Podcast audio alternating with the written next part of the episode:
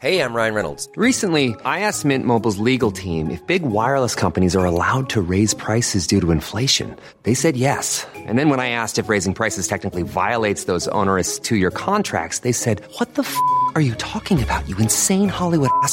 F- So to recap, we're cutting the price of Mint Unlimited from $30 a month to just $15 a month. Give it a try at mintmobile.com slash switch. $45 upfront for three months plus taxes and fees. Promo rate for new customers for limited time. Unlimited more than 40 gigabytes per month. Slows. Full terms at mintmobile.com.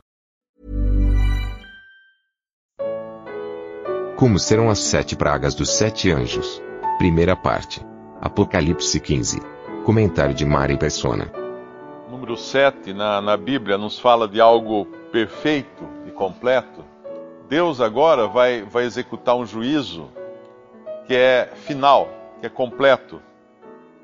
Por isso que são sete anjos e as sete últimas pragas. Até aqui, ah, os, os juízos eram mais ou menos discriminatórios, né? eles eram reservados a determinados grupos e, e lugares. Mas agora vem o, o final da grande tribulação, quando vai- Deus vai dar fim, vai colocar um fim a esse tempo de juízo. Mas é, é por isso que a palavra no versículo 1, nelas tinham as sete últimas pragas, nelas é consumada a ira de Deus. Ou seja, ele completa agora a sua ira, o seu juízo lançado sobre a terra para dar um fim, de uma vez por todas, a esse tempo da grande tribulação. Existe um mar de vidro, um- como, como mar de vidro, misturado com fogo. O vidro nos fala de, de algo estável, mas o fogo ao mesmo tempo nos fala de juízo. E é essa situação agora. Para alguns, para alguns já estará estável a situação, porque eles, eles já foram, como fala aqui no versículo 2 mesmo, e também os que saíram vitoriosos da besta e da sua imagem e do seu sinal e do número do seu nome, que estavam junto ao mar de vidro e tinham as harpas de Deus. Então esse grupo de pessoas, para eles já está resolvido.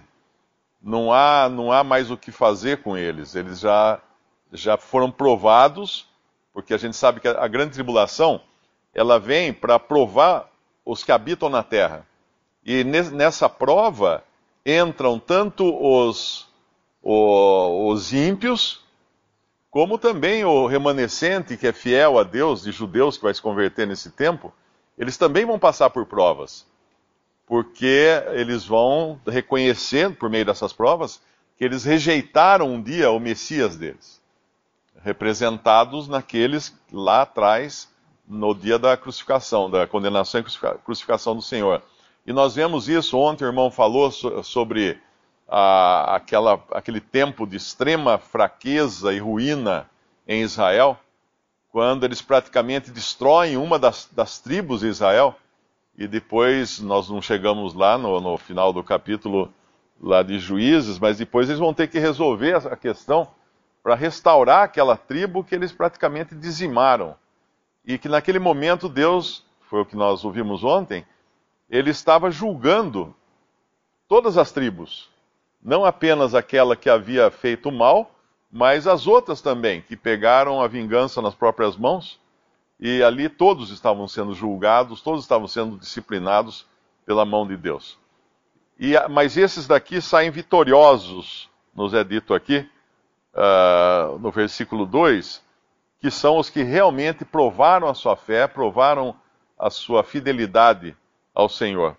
E no versículo 3, eles cantam o cântico de Moisés, servo de Deus, e o cântico do Cordeiro.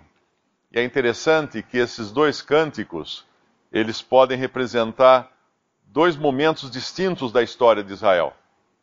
Moisés foi o primeiro grande libertador de Israel.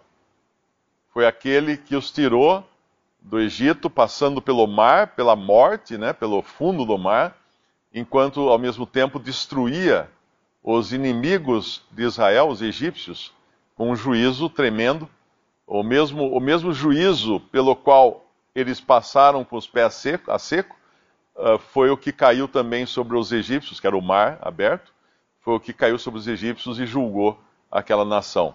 Essa foi a grande, primeira grande libertação que Deus promoveu ao seu povo.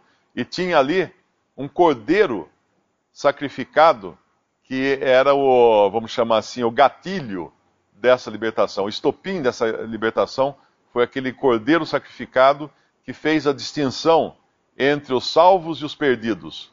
Mostrou os que seriam uh, atingidos pelo juízo de Deus e os que seriam libertos, passando pelo juízo de Deus que passaria sobre eles naquela, naquela primeira Páscoa. Então, o cântico de Moisés ele pode significar a primeira grande libertação de Deus. E o cântico do Cordeiro é justamente a, a, a última grande libertação de Deus, a derradeira, porque agora aquele cordeiro que um dia foi morto lá no Egito, em figura, naquelas casas dos israelitas que obedeceram ao mandado de Deus e tiveram a fé suficiente para crer que o sangue do cordeiro os libertaria, os, os uh, protegeria do juízo divino, agora eles estão cantando um cântico que é do próprio cordeiro. Porque o cordeiro já deu mostras, já veio, já mostrou quem ele era, já mostrou o que ele fez, e agora então eles cantam o cântico do derradeiro libertador, da derradeira libertação.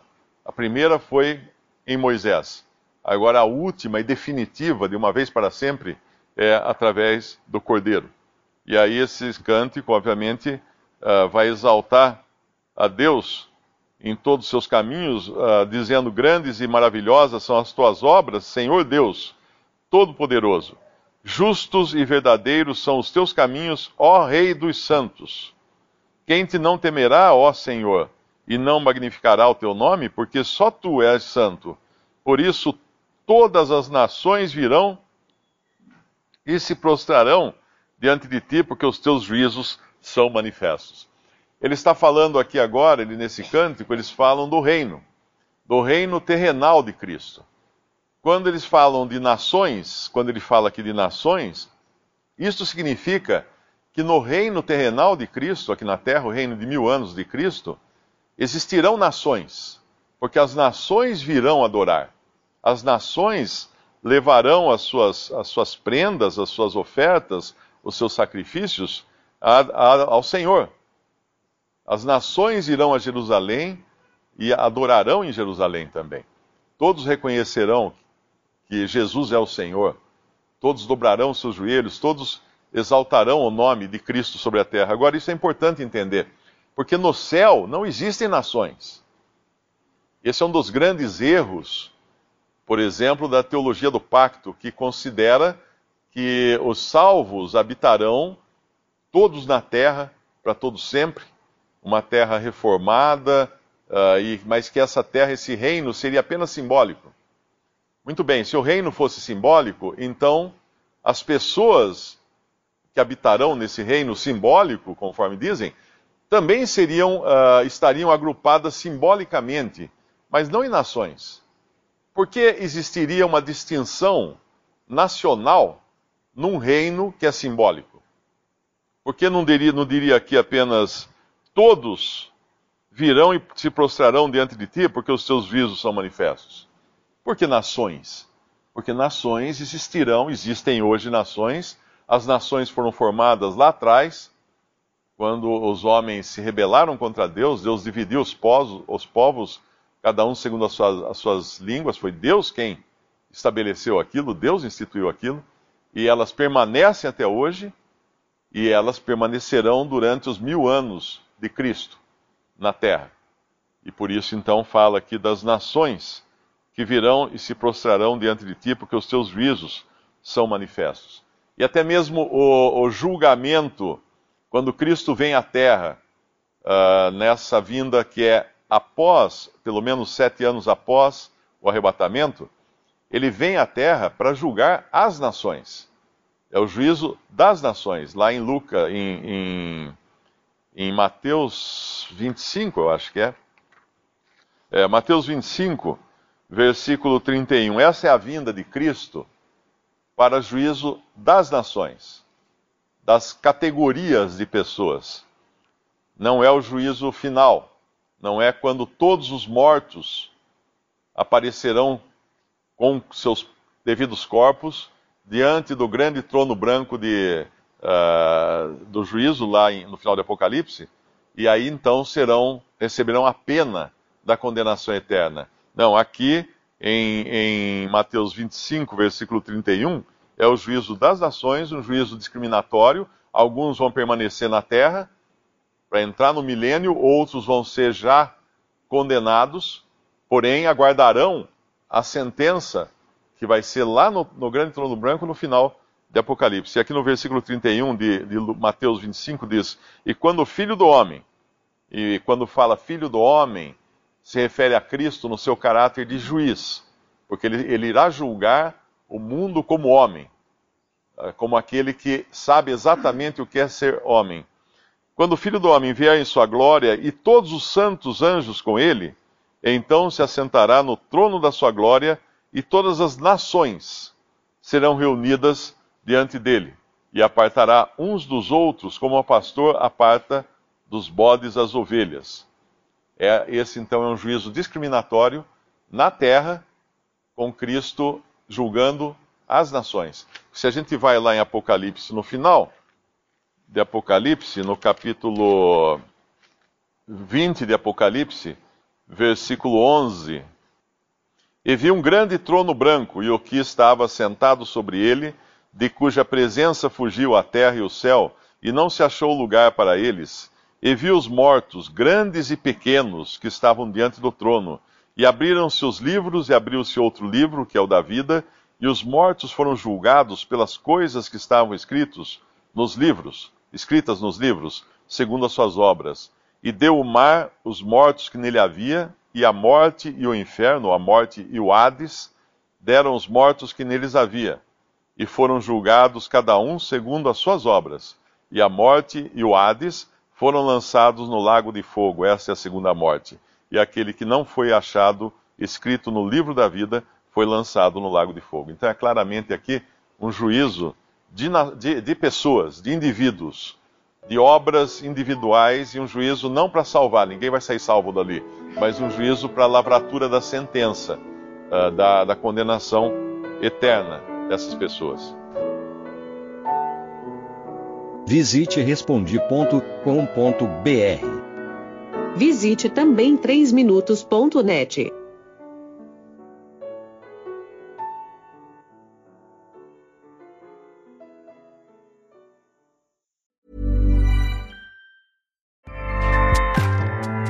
ACAST powers the world's best podcasts. Here's a show that we recommend. The Real Housewives is a guilty pleasure for most, but if you're looking to not feel guilty about that pleasure, tune in to Everything Iconic with me, Danny Pellegrino, where I break down all the messy moments and behind the scenes antics of Bravo's popular franchise. And on Everything Iconic, I also interview celebrity guests like Kelly Ripa, Kiki Palmer, Drew Barrymore, Cameron Diaz, and more about their guilty pleasures, their past work, and so much more. So if you're pop culture obsessed and find yourself watching way too much reality TV like me, tune into Everything Iconic with Danny Pellegrino wherever you listen to podcasts. ACAST helps creators launch, grow, and monetize their podcasts everywhere. ACAST.com.